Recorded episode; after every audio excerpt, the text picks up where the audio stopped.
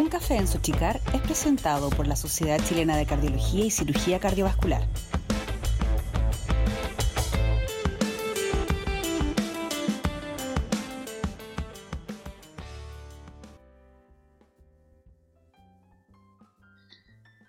Hola, mi nombre es Daniel Díaz Puentes, soy el editor web de la Sociedad Chilena de Cardiología y Cirugía Cardiovascular y es un gusto estar nuevamente con ustedes en esta que sería nuestra segunda temporada de Un Café en la Sochicar. El día de hoy tengo el gusto de estar con el doctor Juan Carlos Prieto Domínguez. Él es cardiólogo, eh, profesor titular de la Facultad de Medicina de la Universidad de Chile y past president de nuestra sociedad. Eh, junto con decir esto, es la primera vez que hacemos un café en la Sochicar tomándonos un café. Eso es una primera novedad. Y el día de hoy eh, estamos acá con el doctor para hablar de un artículo de investigación en el cual él es eh, el primer autor y este trabajo recientemente publicado en la revista médica de Chile se tiene como nombre Complicaciones cardiovasculares en pacientes COVID-19 hospitalizados en unidades de pacientes críticos en Chile y este se conoció como el registro COVICAR. Como cosas importantes, es un gran trabajo y es un trabajo multicéntrico que involucró más de 10 eh, centros asistenciales distintos en todo el país. Y queremos hablar no solo del trabajo, eh, de los resultados del mismo, sino que también de la importancia que tienen los registros clínicos, no solo para nuestra sociedad, sino para todas las otras sociedades. Así es que darle la bienvenida al doctor Prieto y darle el paso para que nos hable de lo que eh, quiera. Muchas gracias, Daniel. Em, para mí es, un orgullo estar eh, en esta actividad porque ha sido una forma en que nuestra sociedad ha ido creciendo, tratando de comunicarse más con sus socios a través de estas actividades que tú has liderado este último tiempo, cosa que nos ha servido mucho. Em, sabemos que están trabajando duro en la nueva página web que luego las vamos a tener y va a ser algo muy interesante para todos. Y bueno, sí, estamos muy contentos de haber tenido finalmente el resultado impreso de este trabajo de algunos meses en la parte más candente de la pandemia eh, SARS-CoV-2. Eh, ya en abril eh, decidimos a ver si podíamos hacer algo, recuperar información sobre qué pasaba con los pacientes cardiovasculares, porque ustedes se acordarán que todos decían que el hipertenso le iba a ir peor. El paciente cardiovascular va a tener mala evolución. Entonces, mm, dijimos, bueno, ¿por qué no hacemos un registro? Y este registro, porque esa inquietud de registro viene de la época de 20 mm, años atrás, 25 años atrás, no recuerdo cuando registrábamos eh, los primeros infartos agudos del miocardio a nivel nacional con una red, la red GEMI, como se acordarán varios de nuestros socios ya mayores. Y, entonces se creó una cultura de registro, ya sea el GEMI, ya sea eh, el registro de pacientes con ágil inestable, registro de insuficiencia cardíaca, el ícaro, etc. Por lo tanto, fue un poco revivir eso, revivir, eh, recuperar información, cosa que sepamos qué está pasando con nuestros pacientes. Y ahí nace entonces la idea de eh, hacer una red nacional e incluir a pacientes que estuvieran en unidades de pacientes críticos en distintos hospitales, ya que serían los pacientes de peor evolución, los que tenían más riesgo de morir o de tener una mala evolución. Y, así fue como respondieron 10 centros para participar en este estudio. Eh, ¿Cuánto tiempo le llevó eh, organizar primero el trabajo, poner eh, cómo, cómo, pudieron contactar con estos otros centros, cómo se notó el interés de, todos los distintos centros asistenciales? Bueno, eh, claro que esto tenía que ver con, con intereses de grupos específicos. O sea, uno conoce gente que ha participado previamente en registros, que ha participado en estudios, que le interesa esta mirada y bueno, hicimos ese tipo de contacto, ¿no? Con gente eh, de Temuco, con gente de Higueras de Talcahuano, con gente en Arica, ahí en, están todos los autores, digamos, para que después sean revisados cuando ustedes vean el trabajo. Eh, gente de Hospital de Santiago, como el Hospital de Salvador, como el Tórax, como el Hospital Militar, etc. Eh, así es que no sé si me escapa alguno de los hospitales para nombrarlos todos. Eh, la clínica Las Condes también participó, la clínica Dávila. por lo, ustedes ven distintos tipos de hospitales, distintos intereses, pero que finalmente la idea era ver qué pasa con estos pacientes que ingresaban con la infección, todos con PCR positivo, o sea, eran todos pacientes COVID positivos y todos hospitalizados en unidad de pacientes críticos. Eso fue, digamos, el margen. Eh, la respuesta de los centros fue muy buena. Y también hay que recalcar en qué contexto se hace esto, porque cómo lo hacemos para financiar un estudio. Como conversábamos, hemos conversado otras veces, Daniel, la investigación requiere financiamiento. Sí, correcto. Y en ese sentido, todos los registros que ha hecho la sociedad han tenido el apoyo de, de entidades como, por ejemplo, la industria farmacéutica. Y eso tiene la ventaja en este caso fue Beringer quien nos apoyó, tiene la ventaja que eh, rápidamente se pueden tener los recursos. Y era importante en ese momento rápido. Y pudimos tener esos recursos mediante un grant obtenido por, eh, eh, con, con este laboratorio eh, sin restricciones para, en el fondo, hacer investigación sin ninguna eh, dirección específica, sino que, que nosotros consideramos que era importante, presentamos a los comités de ética también de cada uno de los hospitales. Eso también es un tremendo labor de organización. Comité de ética de la Sociedad de Cardiología, comité de ética de cada uno de los hospitales que participa, porque nosotros no íbamos a pedir el consentimiento informado. ¿No es cierto? Era importante tener rapidez también en eso, porque un paciente que está en UCI o en una unidad de pacientes pacientes críticos, pedir consentimiento informado ustedes saben que es complejo, y existe la posibilidad de eximir de un consentimiento, sobre todo cuando tú no vas a hacer una intervención específica. Así que también eso también permitió el ingreso de pacientes sin eh, obstrucciones, digamos, en cada uno de los centros. No, y sobre todo considerando también que en la pandemia el contacto con los familiares, con los contactos también era engorroso. Nosotros hemos vivido dando información, yo creo, en los últimos años y medio, dos años, vía telefónica, hasta hace muy poco tiempo atrás. Entonces, también era una condición muy especial en términos de consentimiento informado. Eh, esta, eh, la recopilación de datos fue en pocos meses, entre abril y agosto del 2020. Eso significa que eh, la cantidad de información se obtuvo de forma bastante fluida. Exacto. Ahora, este registro, a diferencia de registros previos que nosotros hemos tenido en la Sociedad de Cardiología, tiene varias, eh, varios hitos. Primero, eh, se registraban pacientes en forma secuencial. O sea, en esta unidad que va a participar en este registro va a ingresar a todos los pacientes desde la fecha, desde tal fecha todos los pacientes consecutivos que ingresen con el diagnóstico eh, hasta eh, cuando se cierra el estudio. Segundo, el paciente se va a seguir durante toda su hospitalización, desde que ingresa hasta que es dado de alta o fallece. O es trasladado, también podría ser trasladado.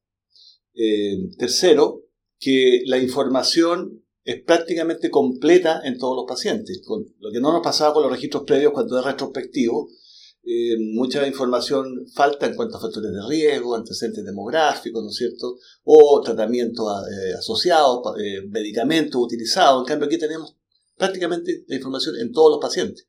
Entonces, es un estudio muy completo. Yo diría que ha sido uno de los más completos que hemos hecho bajo el alero de la Sociedad de Cardiología desde ese punto de vista organizacional.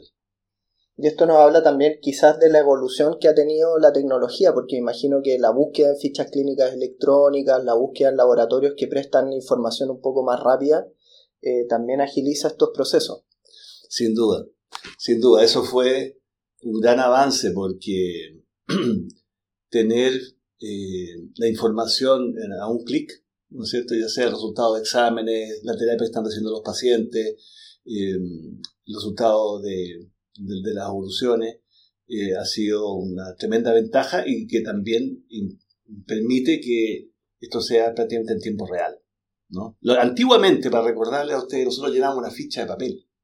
Y esa ficha de papel la llenaba un voluntario, eh, después esa ficha de papel se, se recopilaba, se almacenaba en la Sociedad de Cardiología y después era transcrita a un computador donde se hacía una base de datos. En cambio, aquí nosotros eh, ingresamos en una máscara apropiada para esto, la información directamente en cada centro, directamente a la base de datos que se analizaba en tiempo real también. O sea, nosotros podíamos en la tarde ver cuántos pacientes habían ingresado y toda la evolución que tenían estos pacientes, los datos que tenían estos pacientes hasta ese momento, a un clic. Eso abre la puerta también y motiva en realidad que se, se comiencen a realizar más registros, sobre todo este registro fue sumamente exitoso en la recopilación de datos, en el proceso de información, cómo se procesaron los datos y, y abre las puertas a seguir haciendo este tipo de registros, con más ganas de lo que se hacían antes quizás.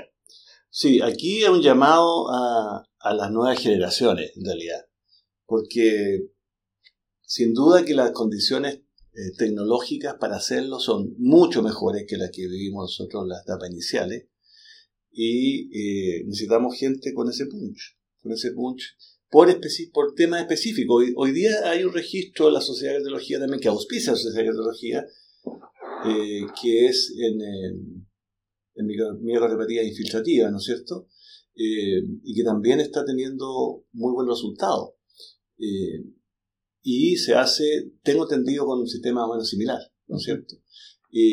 Así que iniciativas de distintos grupos, distintos cardiólogos o no cardiólogos, gente asociada al área nuestra, que nos invite a participar, sería lo ideal. Tener información para conocer más y poder avanzar es fundamental. Si ustedes recuerdan, la Universidad de Duke se hizo famosa justamente por registrar todo lo que hacía.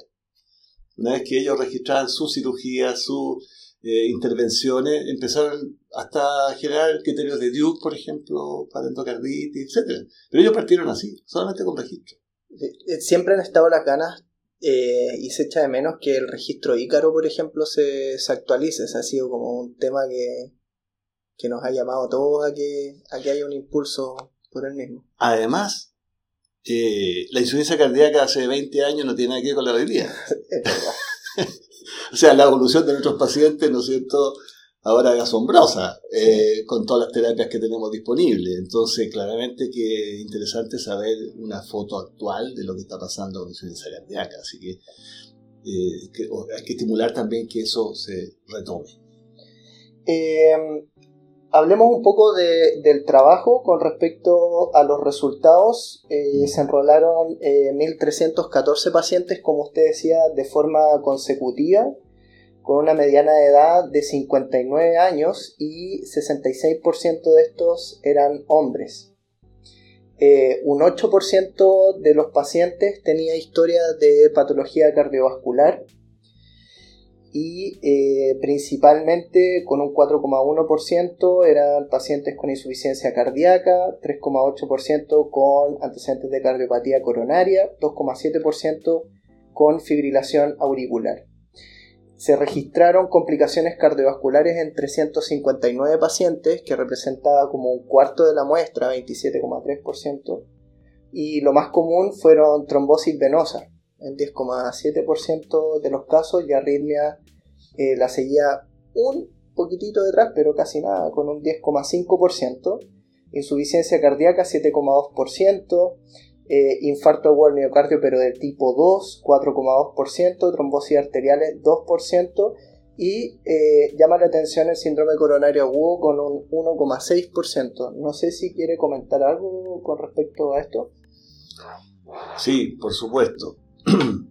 Una de las preocupaciones, y de hecho se habían publicado algunos trabajos de pacientes que llegaban a servicio de urgencia con infarto agudo miocardio, era que hubiera una, una alza inesperada de cuadros coronarios eh, agudos, especialmente por complicaciones de placa. Y si nosotros vemos los datos si vemos los datos de resultado, la primera sorpresa fue que el síndrome coronario agudo, como por ejemplo infarto con nivel, tuvimos pocos casos. Correspondió al 1,2% de los pacientes más o menos. Fueron 16 infartos con nivel, eh, de los cuales eh, a los que tenían antecedentes cardiovasculares era, fue mayor, digamos, la posibilidad de tener un infarto con supernivel. Pero, primera cosa, un 1.2% de todos los pacientes graves en unidad de pacientes críticos con infarto con supernivel era eh, llamativamente bajo. Pero lo que sí era llamativamente alto era el infarto denominado infarto tipo 2. O sea, aquel que no es por un accidente de placa, pero que tenemos aumento de troponinas, Y incluimos eh, en este saco al concepto de infarto tipo 2 justamente por aumento de troponina. Y ustedes ven que eh, había un, cerca de un 4,5% de pacientes que tuvieron este cuadro, sin una gran diferencia entre aquellos pacientes que tenían antecedentes cardiovasculares y aquellos que no tenían antecedentes. O sea, con y sin antecedentes cardiovasculares era igual la posibilidad de tener un infarto tipo 2.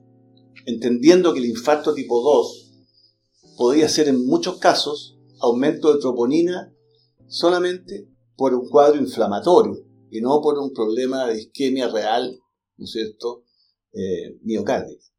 Así es que ahí hay un concepto importante. Y el otro eh, tema importante como resultado es la trombosis venosa. La trombosis venosa ocurrió en 10, casi un 11% de los pacientes.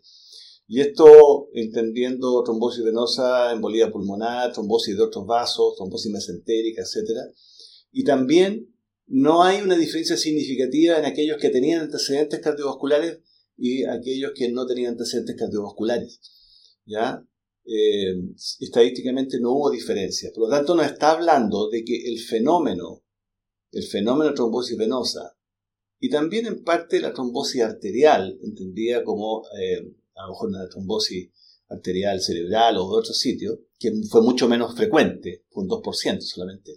Tampoco se encontró diferencia entre estos dos grupos, por lo tanto estos fenómenos trombóticos serían propios de la infección, ¿no es cierto? y no necesariamente por los antecedentes cardiovasculares de ellos, sino que es porque el, el virus genera un cuadro inflamatorio y un fenómeno trombogénico, digamos, que va a determinar estos cuadros que acabo de mencionar. Trombosis venosa especialmente y también trombosis arterial. Lo, lo que las, dos, eh, las dos entidades que más eh, se eh, aparecieron en pacientes con antecedentes de historia cardiovascular habría sido la insuficiencia cardíaca, en un primer lugar, y, y también el síndrome coronario agudo también, a pesar de que fue poco frecuente, también tenía una relación con, con, antecedentes de patología cardiovascular. Ahora, Yendo a eso, lo que usted nos explicaba con anterioridad, al parecer fue de poca presentación el infarto tipo 1, o sea, por accidente de placa. Eso ocurrió en, pocas, en pocos casos. Sí, sí, exactamente. Eso es lo que nos llamó la atención porque era lo que se esperaba. De hecho, empezamos a ver publicaciones, asistimos a otras presentaciones. En New England se ve un caso de 12, 12 pacientes con infarto de COVID. Entonces uno decía, esto va a ser una epidemia de infartos con nivel o de tipo 1. Eh, pero no, en realidad no fueron tantos los casos eh, de lo que pensamos que podría ocurrir. Ahora, lo otro también que fue más frecuente en pacientes, en pacientes con antecedentes cardiovasculares fue la arritmia, ¿ah? La fibrilación auricular, el flatter, forma significativa, fueron más frecuentes en pacientes eh, con antecedentes cardiovasculares. Era lógico pensar si es que ellos tenían algún grado de insuficiencia cardíaca previa, ¿no es cierto?, infartos previos, eh, pero mm, no así otro tipo de arritmias, que fueron menos frecuentes, como taquicardias ventriculares, fibrilaciones ventriculares, etc., eh, no, no, fueron más frecuentes en el grupo con antecedentes cardiovasculares. Fue similar en, en ambos, con o sin antecedentes cardiovasculares. Con respecto a estos resultados, ¿hubo diferencias con respecto a otros registros? ¿Se conocieron otros registros por esa fecha? Yo creo que no hubo registros como tan consecutivos en tan corto tiempo, con tanta, eh, con tanta cantidad de pacientes. Pero ¿alguno que se habrá notado alguna diferencia?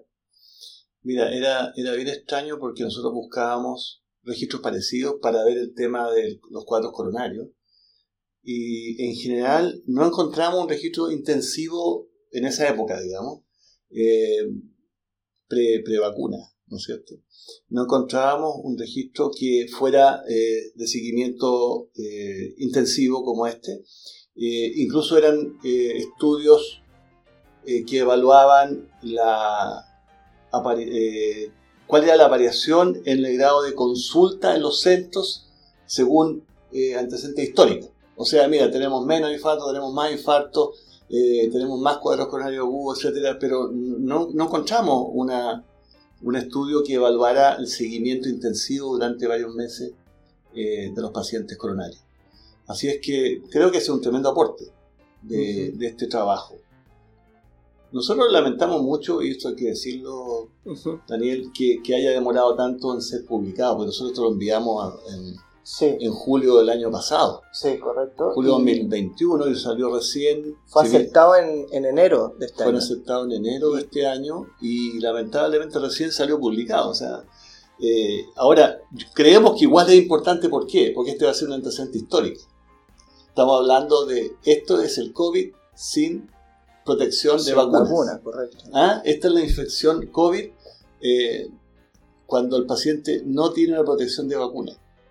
Entonces, claro, y lo otro es que este es el COVID eh, original, el SARS-CoV-2 original, sin las variantes posteriores, digamos, que conocemos al día de hoy. Estos probablemente eran variantes Delta, que tienen que haber sido lo que más veíamos en esa época. Claro, pero piensa tú que empezamos en, empezamos en abril la recolección de datos, así que en esa época ni siquiera se hablaba de las variantes. claro, es verdad. Em, siempre nosotros los que a los que nos tocó trabajar en unidades de paciente crítico, em, eh, una de las cosas que tuvimos gran dificultad, yo creo que al comienzo, es que nadie estudió esta universidad, esta, esta, enfermedad en la universidad. Eh, la, evolución natural de la enfermedad era eh, completamente desconocida para nosotros. No sabíamos los tiempos de incubación, no sabíamos la, la, evolución que podía tener en términos de complicaciones.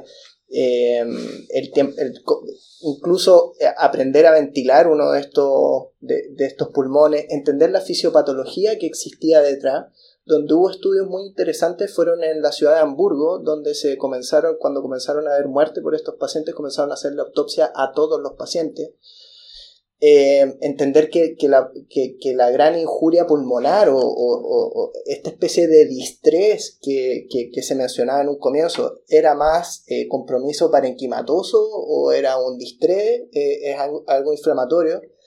Y esa evolución de, de, de darnos cuenta, bien avanzado el tiempo, que era una enfermedad más bien microvascular o endotelial altamente inflamatoria, yo creo que este trabajo nos viene a a, reforzar un poco la expresión de lo que es la enfermedad con respecto a las complicaciones que podemos esperar y yo creo que ahí es un enorme aporte también al conocimiento del COVID, como usted dice, sin protección alguna, pero desde, desde la mirada práctica para nosotros fue complejo enfrentarnos a una nueva enfermedad, una nueva evolución, nuevas terapias. Al comienzo, usted recuerda la cantidad de fármacos que utilizamos eh, buscando eh, alternativas de tratamiento para pacientes graves, corticoides, hidroxicloroquina, citromicina.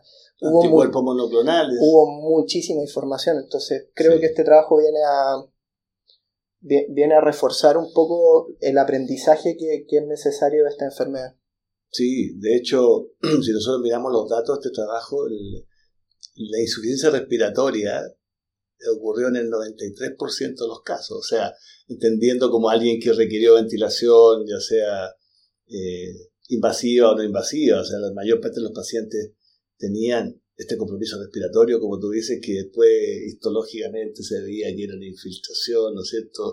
Y, eh, los llenos de, de componente inflamatorio. Eh, y, bueno, tú enfrentaste, Daniel, esto como persona de primera línea, pero nosotros nos mandaron para casa. Entonces tú tienes la experiencia, tú también participaste en el registro, en el Hospital J. Aguirre, así que tú viste de primera mano, digamos, todas estas estas cosas con casos particulares, pero aquí la gracia es que lo tenemos, digamos, condensado con eh, ese valor que significa recopilar información de grandes números para poder tener una visión global, una visión desde arriba. Así es que, claro que fue un proceso, yo creo que histórico, aprender lo que pasa con estos pacientes con esta infección desconocida. Eso era otra cosa que quería mencionar, eran pacientes graves, los que todos los, que estuvieron acá, todos pacientes, en unidades de paciente crítico, o sea... Exacto. Y si tú, tú ves eh, la misma mortalidad, porque es más del 20%, ¿no es cierto? La mortalidad fue de 22%, y no había ninguna diferencia, por ejemplo, entre hombre y mujer. ¿ya? O sea, les da por igual a hombres y a mujeres. Y eh, lo otro es que la, cantidad de personas, ¿no es cierto? La mortalidad según patología, por supuesto, era altísima en caso de que tenían antecedentes de insuficiencia cardíaca, eh, iba a un 40%. Ah, algo que es importante es que identificamos también eh, causas que generaban mayor mortalidad, que no fue el objetivo de este estudio, pero tenemos también los datos, digamos, de la mortalidad eh, y qué condiciones favorecían la mortalidad. Y entre ellas teníamos pacientes, por supuesto, con antecedentes cardiovasculares, especialmente insuficiencia cardíaca previa, etc. Eh, también pacientes insuficientes renales, ¿ya? y especialmente en aquellos dializados. Pacientes insuficientes renales y dializados tenían también mayor probabilidad de fallecer eh, en esta etapa, o sea, en esta etapa del virus, digamos, que fue la etapa inicial. Y también pacientes con inmunodeficiencia. Incluíamos en inmunodeficiencia pacientes con terapia esteroidal, pacientes con enfermedades como VIH, pacientes con cáncer en terapia eh, antineoplásica. Y claramente en ese grupo de pacientes también tenían un riesgo significativo de mayor mortalidad. ¿ya? Así es que eh, también estas cosas se pusieron en evidencia con el registro. Como te digo, no está enfocado este estudio, pero hay, otro, hay otra, otra presentación a Congreso que hicimos también respecto a mortalidad, en que estos factores salieron como los más importantes para eh, fallecer. También el tema de, eh, de, los días de hospitalización. Pacientes eh, que podrían, los pacientes con complicaciones cardiovasculares podían estar hasta 45 días hospitalizados. Exactamente. y ahí hubo una diferencia significativa con aquellos que hacían complicaciones cardiovasculares de aquellos que no el, paciente que teníamos mucho, mucho tiempo en unidades de pacientes De hecho, nosotros no cerramos el estudio hasta que el último paciente, que no sé si lleva, creo que llegó a 60 días, eh, y, el, último paciente, digamos, tuviera su evolución definida. O sea, por eso eh, que subrayo esa importancia que nosotros seguimos a los pacientes hasta el fin de su evolución. O sea, que no hay nadie que se haya perdido aquí, ningún paciente. Doctor, alguna, bueno, ha sido fascinante escuchar lo de, eh, lo de este artículo de investigación que creo que nos va a dar, nos va a dar un tiempo para, leerlo y, y, vamos a tener tiempo para reflexionarlo también. dentro de poco tenemos el Congreso de Cirugía, de Cardiología y, de, de, nuestra sociedad. a comienzos del mes de diciembre yo creo que se va a replicar mucha esta información eh, pero alguna reflexión final con respecto a su trabajo y también agradecerle el tiempo que se ha tomado de venir a conversar con respecto a su artículo de investigación. No, muchas gracias a ti Daniel por eh, relevar esto, este, este trabajo. Yo creo que aquí lo importante es el trabajo en equipo. O sea, esto no es posible que lo haga una o dos personas, tiene que ser formación de redes. Y eso yo creo que es el principal mensaje que la Sociedad de Cardiología puede auspiciar eh, un registro en patologías interesantes, en que queramos conocer más. Eh, es, necesario, es necesario un liderazgo para, para que se forme esa red, para eh, aglutinar personas que tengan conocimiento en informática, personas que tengan conocimiento en estadística. En este caso nosotros trabajamos con Francisco Buncilla, que es un un bioestadístico muy reconocido eh, a nivel nacional, eh, y que es además un agrado trabajar con, él, y, así en general con todas las personas que participaron. Entonces, formación de redes, identificar eh, patologías que son relevantes para nuestro país, generar, ¿no es cierto?, el, todo lo que es la organización y en este caso la página web de la sociedad y tengo entendido que usted tiene una sorpresa para nosotros en el futuro de que tiene la intención de que se transforme en una, en una vía de entrada de información para, generar eh, este tipo de registro. Así que estamos muy contentos que finalmente esto haya visto la luz.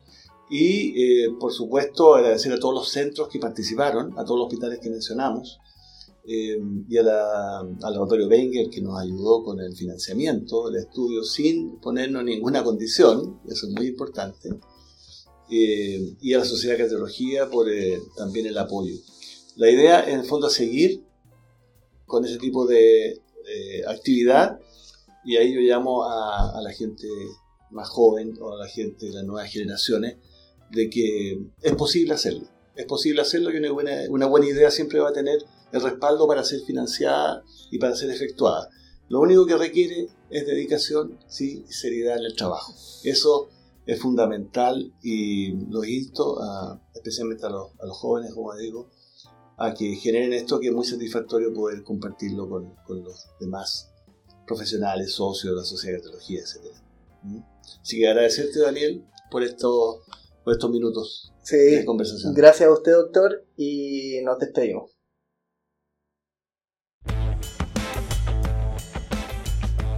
Un café en Sochicar es presentado por la Sociedad Chilena de Cardiología y Cirugía Cardiovascular.